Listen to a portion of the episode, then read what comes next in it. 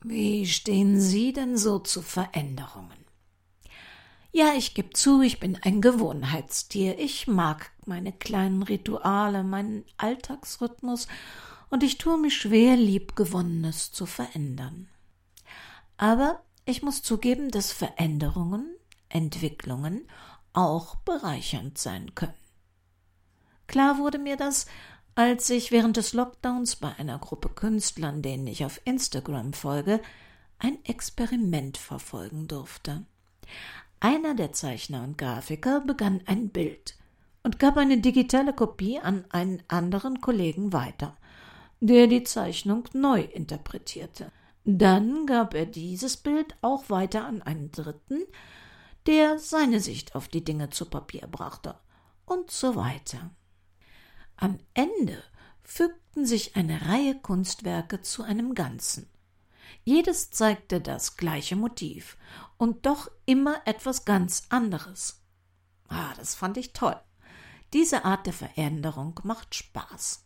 Als wir mit großem Vergnügen einen Kurzkrimi von Ralf Kramp lasen, es dürfte sich inzwischen herumgesprochen haben, dass ich Fan von beidem bin, also vom Autor wie vom Genre Kurzkrimi, drängte sich der Wunsch auf, seinen Krimi in einer anderen Sicht und Herangehensweise fortzuführen. Rein aus Spaß an der Freud. Und ich freue mich, dass Ralf das Experiment mitgemacht hat. Sie werden also gleich im ersten Teil seinen Text und im zweiten Teil den Text von Henrietta Pazzo hören. Unterschiedliche Herangehensweisen an eine Geschichte und das auch in der Musik von Bach dazu. Jesu, Joy of Man's Desiring, in der englischen Titelversion, weil es so wundervoll zur Geschichte passt. Quelle Wikimedia unter Creative Commons. Siehe dazu auch die Links in der Info. Dann fangen wir mal an. Hab ich schon vorher gewusst. Ein Kurzkrimi von Ralf Kramp und eine Ergänzung von Henrietta Bazzo. Eine Produktion des Krimikiosk Verlages Petra Weber in Köln. Sprecherin Petra Weber.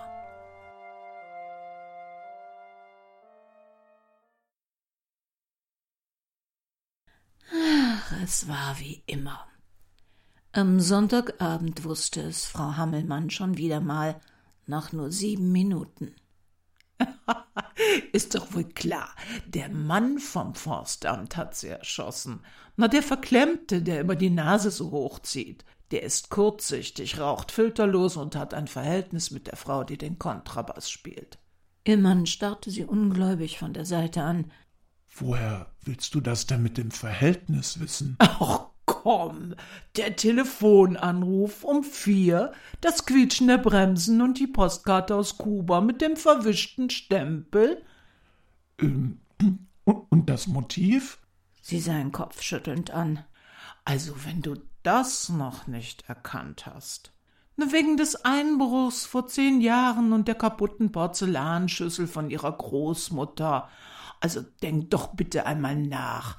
Der Riss, der genauso aussah wie der Dortmund-Ems-Kanal. Am Ende des Krimis hatte sie mit jedem Detail richtig gelegen. So wie immer. Hm, siehste, habe ich schon vorher gewusst. Frau Hammelmann lag seit Jahren immer richtig. Auch am nächsten Abend. Pass auf, die Prostituierte aus dem Club führt bestimmt ein Doppelleben und hat den Lehrer erstochen. Aber der Lehrer ist doch gar nicht erstochen worden. Wetten wohl? Das zeigen die aber erst gleich. Ein paar Minuten später wurde tatsächlich die Leiche des Lehrers eingeblendet. In seiner Brust steckte eine Heckenschere. Frau Hammelmann gähnte. Ach, sag ich doch. Und die Leiche am Anfang war ein Unfall. Na wohl kaum. Ja, ja, warte du nur ab. Die Auflösung zum Schluss gab ihr natürlich recht. Sie schenkte ihrem Mann ein breites Siegerlächeln. Es sah auch ein wenig herablassend aus. Am Dienstagabend schaltete ihr Mann zuerst zwischen ein paar Programmen hin und her. Das erste haben wir schon gesehen. Da war es die Friedhofsgärtnerin wegen der Fehldiagnose im Krankenhaus. ZDF? Die haben das zu dritt getan. Erinnerst du dich? Das mit dem Stromschlag. Die Fahrradfahrerin, der Mann vom Wasserwerk und die Nonne. Drittes Programm. Ach, das auch schon. Da hat der Halbbruder den Stiefvater wegen der Cousine erwürgt. Und die Tante zweiten Grades erpresst ihn gemeinsam mit dem unehelichen Neffen, um an das Erbe vom Urgroßvater heranzukommen, das sonst die Nichte kriegt, weil sie die Schwester des Schwippschwagers vom angeheirateten Cousin ist, was aber keiner weiß. Auf dem nächsten Kanal lief etwas, was seine Frau noch nicht kannte – aber schon nach einer Viertelstunde sagte sie gelangweilt Ach, ich wette, es war dieser Zoowärter, der mit dem künstlichen Bein. Der hat ihn überfahren. Das glaube ich nicht, versuchte ihr Mann einen zaghaften Konter. Es war ganz sicher sein Nachbar, der mit dem Glasauge. Ach, Quatsch, das soll doch nur so aussehen. Am Ende wurde der Zoowärter verhaftet und seine Frau lachte. Habe ich doch gleich gesagt. Oh Mann, dass die dich immer wieder reinlegen.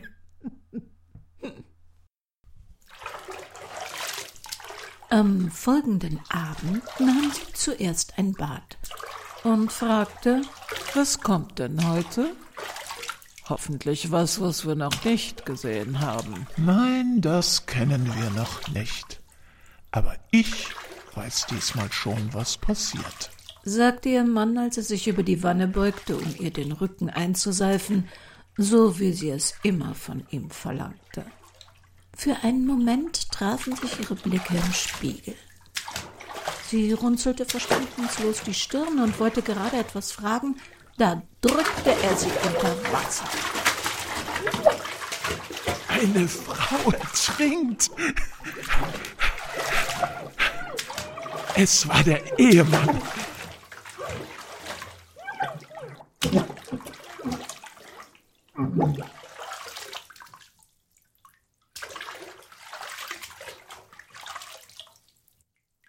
Ganz, ganz einfache Geschichte.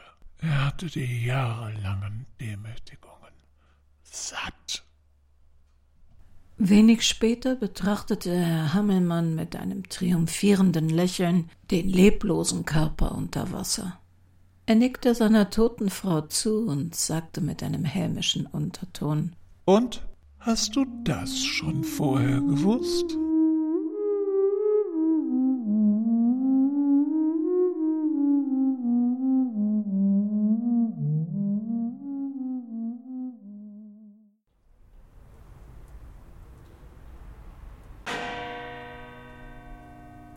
Gisela Hammelmanns Beerdigung war sehr schön. So schön eine Beerdigung eben sein kann an einem sonnigen Maimorgen.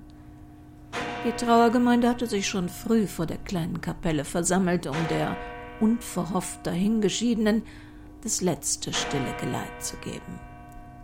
Herr Hoppe aus dem Souterrain drapierte den lila-weißen Kranz, für den er im Haus gesammelt hatte, dekorativ vor den Sarg.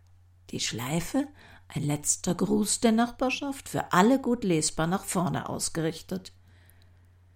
Fred Hammelmann saß, als offensichtlich einziger naher Angehöriger, still wie ein Häufchen Elend, allein in der ersten Reihe. Alice Brunner hatte sich geschmeichelt gefühlt, als Fred Hammelmann sie gebeten hatte, ihm bei der Beerdigung behilflich zu sein. Naja, nun, es war nicht wirklich überraschend gekommen. Schließlich waren sie und Gisela Freundinnen. Nein, freundschaftlich, nachbarschaftlich verbunden gewesen. Traf es wohl besser. Immerhin wohnten sie schon seit fast fünfzehn Jahren Tür an Tür im zweiten Stock als Nachbarn. Gisela Hammelmann war nicht der Typ Frau, der Freundinnen hatte was die leeren Stühle der ersten Reihe bei der Beerdigung bewiesen. Für einen Moment war Alice Bohner versucht gewesen, sich neben Fred zu setzen, hatte jedoch im letzten Moment davon Abstand genommen. Es wurde im Haus schon genug geredet. Mit dem Verstummen der Orgel setzte die Rede des Pastors ein, der sich redlich bemühte, die Umstände des Badewannensturzes und das unselige Missgeschick des Ertrinkens in selbiger möglichst nicht zu erwähnen. Stattdessen rühmte er Frau Hammelmanns Scharfsinn und Weitblick, ihre intuitiven Fähigkeiten, die trotz allem natürlich jenes tragische Ereignis, wie er ihren Tod vage umschrieb, nicht vorhersehen konnte. An dieser Stelle stöhnte der frisch gebackene Witwer kurz auf und sackte nach einem leichten Aufbäumen wieder still weinend in sich zusammen. Als Frieda Lorscheid aus der Dachgeschosswohnung in 12a anhob, um ihre etwas äh, eigenwillige Interpretation von Niemals geht man so ganz, irgendwas von mir bleibt hier zum Besten zu geben, schien es für einen Augenblick, als verdunkele sich Freds Gesicht und er sähe sich angstvoll um. Ein Eindruck, der sich bei dem später anschließenden Leichenschmaus gemeinsam mit einer Flasche Grappa schnell verflüchtigte. Ach, die Gemeinschaft, das Essen, Trinken und Lachen taten ihm sichtlich gut. Geradezu einen befreiten Eindruck machte er, als sei von ihm die Last der letzten Tage mit dem Gang zum Grab abgefallen. Und schnieke sah er aus. Wow, der dunkle Anzug schmeichelte seiner stattlichen Figur. Hatte Gisela ihn je so gesehen? So wie Alice ihn jetzt sah? Ach, Gisela hatte ja keinen blassen Schimmer, wie das war, in ihrer beider Alter als Single noch einen passablen Mann zu finden. Online-Dating? Wo du gerade mal den An- und Ausknopf an deinem Laptop findest.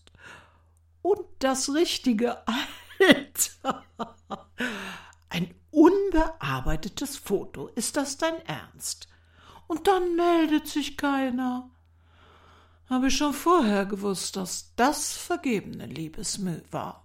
Du musst offline ran an den Speck. Du wirkst analog viel besser als virtuell. Das kann doch nicht wahr sein, dass du keinen abkriegst. Und dann war Alice zum 50 plus Speed Dating gegangen. Die Ausbeute war erschreckend. Ein kahlköpfiger Grabscher mit anzüglichen Sprüchen, ein tattriger Greis, der eine Krankenschwester fürs anstehende baldige Abnippeln suchte, ein nervöser Freak mit Alkoholfahne, ein Ex-Hippie, der zitternd schwor, vom Koksen durch einen indianischen Magier geheilt worden zu sein, dem er allerdings noch 20.000 Euro dafür schuldete. Ah. Der einzig brauchbare Mann an diesem Abend war verheiratet. Noch. Aber natürlich könne man darüber reden. Vielleicht im Bett. Den Hammelmannschen Ich hab's ja vorher gewusst Vortrag hatte sie sich dazu erspart und Gisela lieber nichts davon erzählt. Die hatte doch keine Ahnung. Wie die Fred behandelt hatte mit ihrer Besserwisserei. Der hatte ja nicht mal mehr noch Spaß am Fernsehen so gutmütig wie er war, was hätte Gisela aus dem herausholen können? Ach, du liebe Zeit, wie der immer im Jogginganzug zum Mülleimer ging. Dabei wäre es so einfach gewesen, ihn ein wenig aufzupeppen.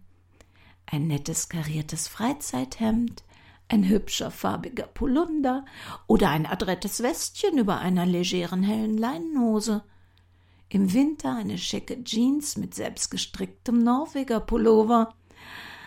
Ach ja, Männer achteten auf so etwas nicht. Dafür hatte der liebe Gott ihnen doch Frauen an die Seite gegeben. Mit einem duftenden Keratin-Pflegeshampoo käme auf Freds noch dunkles, lockiges Haar wieder zur Geltung. Natürlich müsste er sich dann noch ergänzend von seinem Zehnjahresvorrat irisch Moos verabschieden – das im Treppenhaus diesen Klostein-Raumsprayduft hinterließ. Ach Gott, und Fred lernte so schnell. Das war ja bei Männern nicht selbstverständlich. Seit einer Woche ließ sie täglich gegen 15 Uhr die Wohnungstüre auf, um Howard Carpendale von Kaffee und frisch gebackenem Kuchenduft begleitet auf voller Lautstärke ins Treppenhaus hallen zu lassen. Denn seit ewiger Zeit lebe ich Tür an Tür mit Alice. Ach, und Fred hat das sofort verstanden. Aber Alice, man könnte ja fast denken, zwischen uns liefe was, hatte er augenzwinkernd gemeint.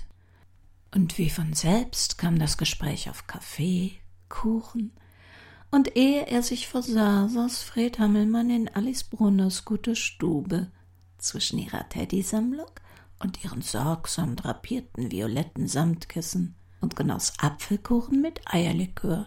Beides selbst gemacht, versteht sich.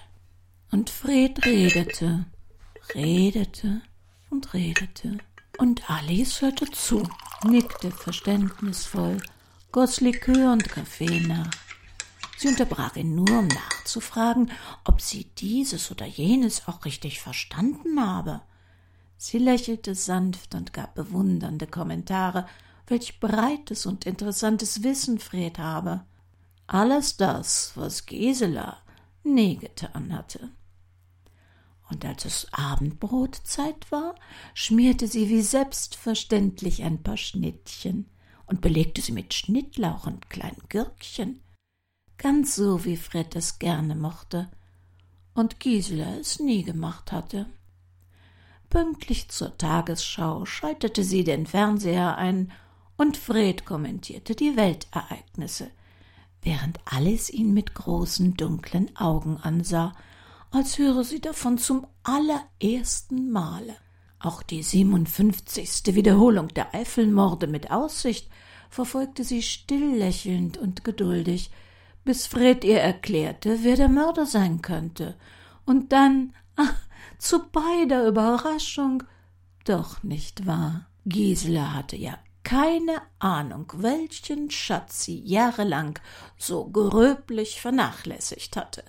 Nach ein paar Wochen trauter Zweisamkeit war Fred eines Abends auf dem Sofa eingeschlafen und quasi über Nacht geblieben.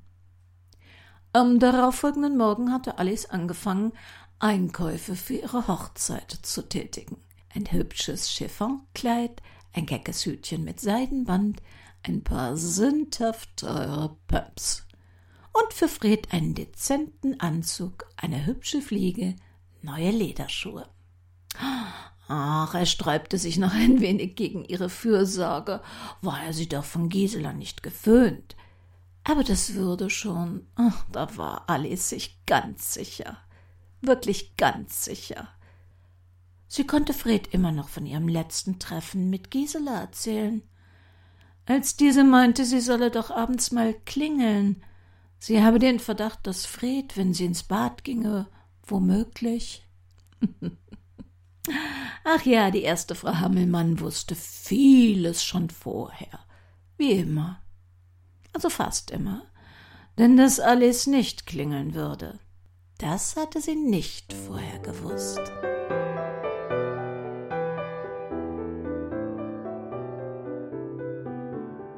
Wenn Sie solche Krimis mögen, dann gebe ich Ihnen jetzt einen unbezahlten Geheimtipp. Auf der Facebook-Seite von Ralf Kramp gibt es eine Lesung von ihm, Drei Schüsse für Aschenbrödel. Und das ist ein Krimi exakt nach unserem Geschmack, den Sie dort kostenlos hören bzw. als Video sehen können. Ich werde ihn, weil er mir wirklich gut gefällt und ich sicher bin, dass Sie auch Spaß daran haben, in den Infos zu dieser Sendung verlinken, auch wenn es nicht mehr Weihnachten ist. Ich finde, drei Nüsse, äh, drei Schüsse sind zeitlos. Selbstverständlich finden Sie auch auf www.krimikiosk.de nicht nur das Impressum zu dieser Sendung, sondern auch in unserem Shop Hörfutter als Nachschub. Wir hören uns wieder am letzten Donnerstag im April. Und bis dahin, ob Sie nun zu jenen gehören, die vorher schon alles wissen, oder zu jenen, die hinterher immer klüger sind, mehr denn je, passen Sie bitte gut auf sich auf.